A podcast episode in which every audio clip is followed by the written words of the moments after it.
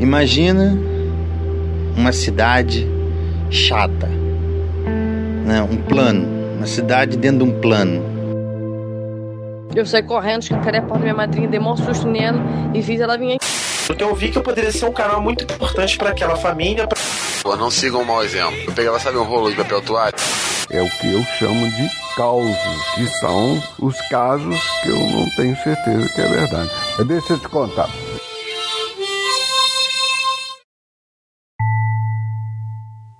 Seja bem-vindo, você que adora ouvir, contar ou escrever uma história. Você está ouvindo o podcast Casos e Causos, histórias baseadas em fatos nem sempre reais. Eu sou Diogo Braga, o menestrel narrador, e hoje contarei a história da Chatolândia. Uma cidade imaginária e filosófica, uma história de crescimento pessoal a ser passada de pai para filho. O caso hoje foi contado por Alain Figueiredo. Quando eu era criança, eu, eu era criança muito perguntadeira perguntava, adorava por quê. Né? Eu achava o porquê uma palavra sensacional e, e, até muito tarde na minha vida eu, eu tinha isso comigo, né, do porquê. Ansiosa por conhecer o mundo em sua completude, aquela criança bradava porquês ao vento, como se soprasse bolhas de sabão que estouravam com os mais complexos questionamentos e ansioso para que o filho passasse por aquela fase chata, o pai resolveu propor a ele um exercício de imaginação. E um dia meu pai chegou para mim e falou assim: Olha, filho,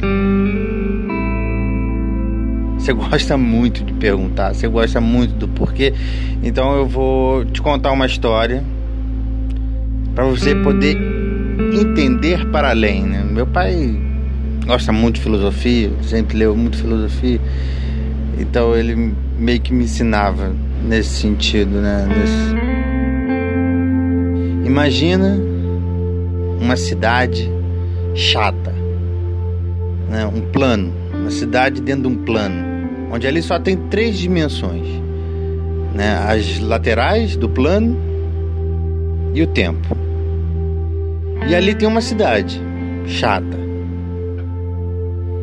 E os habitantes dessa cidade não conhecem a terceira, a quarta dimensão, né? A terceira dimensão física, que é a altura. Eles só conhecem duas dimensões, só vivem nessas duas dimensões. Então eles jamais conseguiriam imaginar um cubo, por exemplo. Jamais conseguiriam imaginar uma esfera. Só imaginariam pontos, retas e, e círculos. E viveriam nessa, nessa chatolândia. E aí uma vez ele falou assim, já que você gosta muito de porquê, eu vou te fazer uma pergunta e não vou te dar a resposta. E você fica com seus porquês aí procurando a resposta, né? E aí ele me fez uma pergunta, ele falou assim: "E se nós, seres da quarta dimensão, enfiássemos um dedo na Chatolândia?" E a pergunta que ele fazia era: "O que o Chatolândio veria?" O filho ficou abismado. Como poderia existir uma cidade assim? Ele estava acostumado aos mundos de super-heróis que passavam na televisão, estava acostumado às cidades de prédios enormes ou então às cidades fantasmas dos faroestes. Mas uma cidade com uma dimensão a menos? Na hora não soube responder, obviamente, né? E aí eu lembro que, que, que cara, que aquela pergunta me perseguiu assim, infância. Eu viajei na Chatolândia, eu brincava de Chatolândia. Então eu, eu tava ente tentando entender, brincar, tentando entender como seria a Chatolândia, como seria ser um Chatolândia. Né? E eu passei a infância sempre re revivendo a Chatolândia, né? revivendo a pergunta. E um belo dia eu descobri a resposta. Eu cheguei para meu pai e falei: já sei o que o Chatolândia vinha, viria, né? A verdade é que o pai ficou um tempo aliviado com a ausência das enxurradas de perguntas. Umas férias merecidas para um homem que vivia a vida de uma maneira simples, mesmo sabendo de toda a sua complexidade inerente. O fato é que aquele pai ficou um pouco surpreso quando seu filho procurou, dizendo saber a resposta do enigma da Chatolândia. Esperava que aquela questão fosse atrair a atenção do menino por algumas horas e que ela fosse ser esquecida assim que outra brincadeira qualquer se tornasse mais interessante. Como se é de se esperar de uma criança. E o meu pai perguntou, tá, o que que ele veria? Aí eu falei, o círculo do meu dedo, né? Aí ele falou, não, é, tá certo, ele veria o círculo do seu dedo. Mas você esqueceu de uma coisa. Aí eu falei, o quê? Primeiro ele veria o ponto do contato do seu dedo na chatolândia. Depois ele veria as variações do formato do seu dedo. Ele nunca conseguiria ver, ver o seu dedo como você vê. Ele só veria as variações circun, da circunferência do seu dedo e o ponto do primeiro contato. Só isso. Enigma resolvido, mas perguntas vieram depois, mas sempre de forma muito mais complexa e com reflexões mais profundas. E por isto, o pai sentiu que fizeram um bom trabalho. O pai ensinou o filho a não simplesmente perguntar, e sim refletir sobre suas próprias perguntas, conjecturar as possibilidades para então se deparar com a resposta de uma forma mais madura. Seu filho estava crescendo. Mas, aparentemente, a reflexão e os questionamentos levantados por aquele enigma da Chatolândia não haviam terminado. E se existisse um ser de quarta dimensão? E se esse ponto e todas essas variações de círculos que a gente vê, esse ser de quarta dimensão conseguisse observar, conseguisse viver ele simultaneamente. É uma especulação óbvia, né? Você olha para o seu dedo, você vê que você vê todos os círculos e todos os dedos simultaneamente. Você vive isso. Isso é tão óbvio que, que, que é indiscutível, né? Mas para o Chatolândio isso é um absurdo. Né? O, o outro Chatolândio foi assim, você tá dizendo absurdos, né? Tá no campo do, do absurdo, tá no campo da, da imaginação. E aquele pequeno questionamento feito de pai para filho, feito em forma de brincadeira, definitivamente fez com que aquela criança se tornasse um adulto que pensa muito além do que lhe é proposto. Em vez de imaginar o mundo com uma dimensão a menos, como seria se imaginássemos uma realidade com uma dimensão a mais? Eu fiquei pensando e falei, bem, o que na nossa dimensão é fragmentado? Aí a minha pergunta para meu filho, que eu ainda vou fazer, estou esperando ele crescer para fazer isso.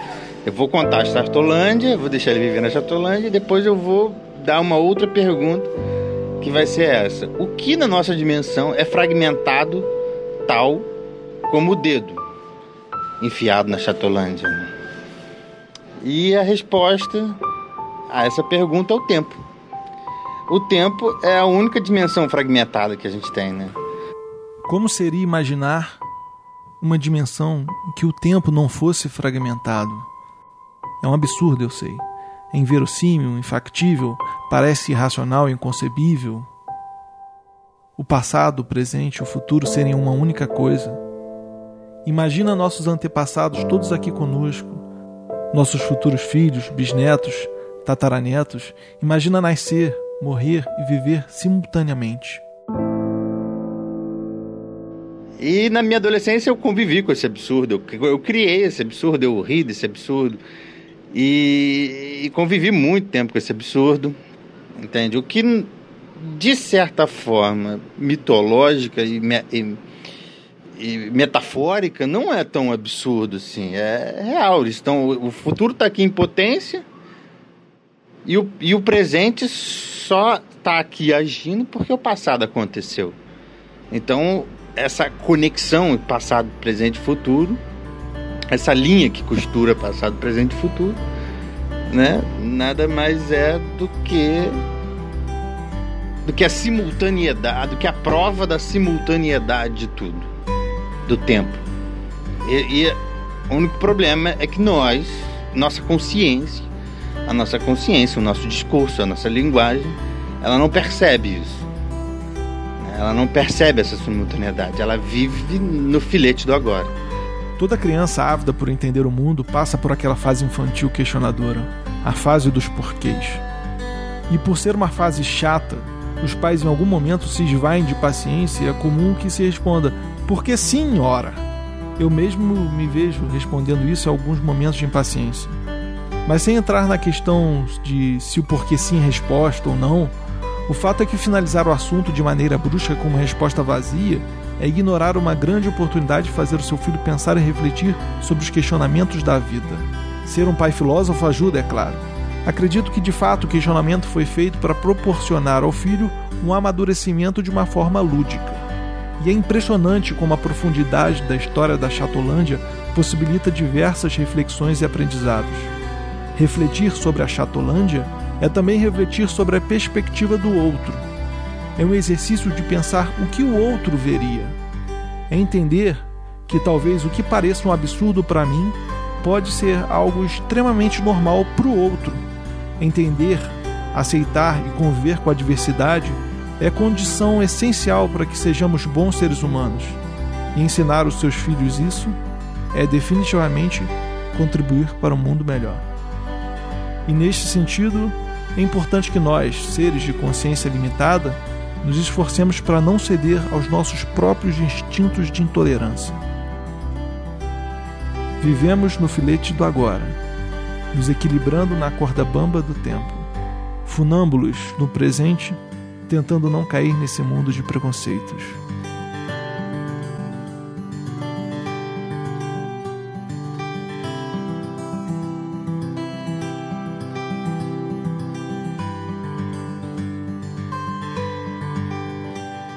Eu vivo no fragmento, no filete dessa coisa, né? Eu não consigo viver em tudo, né?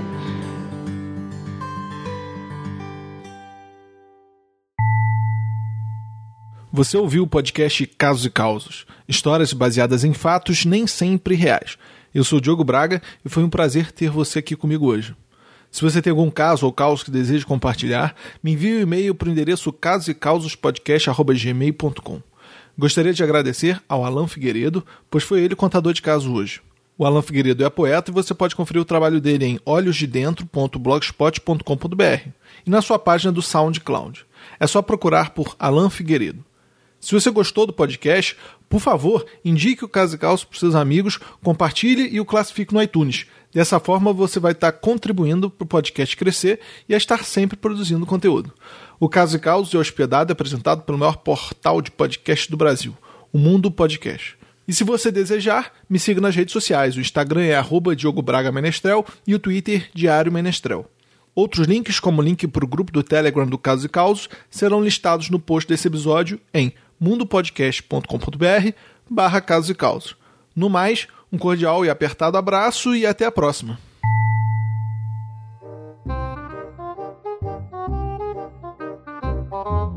Fim de festa, vamos para casa. Quatro foram, fiquei eu e o Irlã. Lá. Tentando desenrolar com os taxistas lá para ver se levava a gente para Niterói. Meu irmão para um carro branco assim, esperando o Uber lá na ponta, né? Porque tava muito engarrafamento na, na, na rua. Para um carro branco, porra, fumaça pra tudo é lado. Entra aí, entra aí, entra aí. Pô, entrou eu Irlã, Irlã já cancelou o Uber. Aí o caramba, porra, porta pesada. Porra, bicho, já entrei no carro na boca na frente. Porra, cara, sou, sou carro pesado, esse carro é blindado, é blindado, é blindado. Peguei o carro blindado aqui porque é de um camarada, mas eu peguei porque a gente brigou lá dentro, querendo sair fora tal. Beleza. E no episódio 15 do podcast Casos e Causos, você escutará a história da jornada de um homem, do fim de uma festa até a sua casa e de como ele tirou conclusões brilhantes de todo o ocorrido.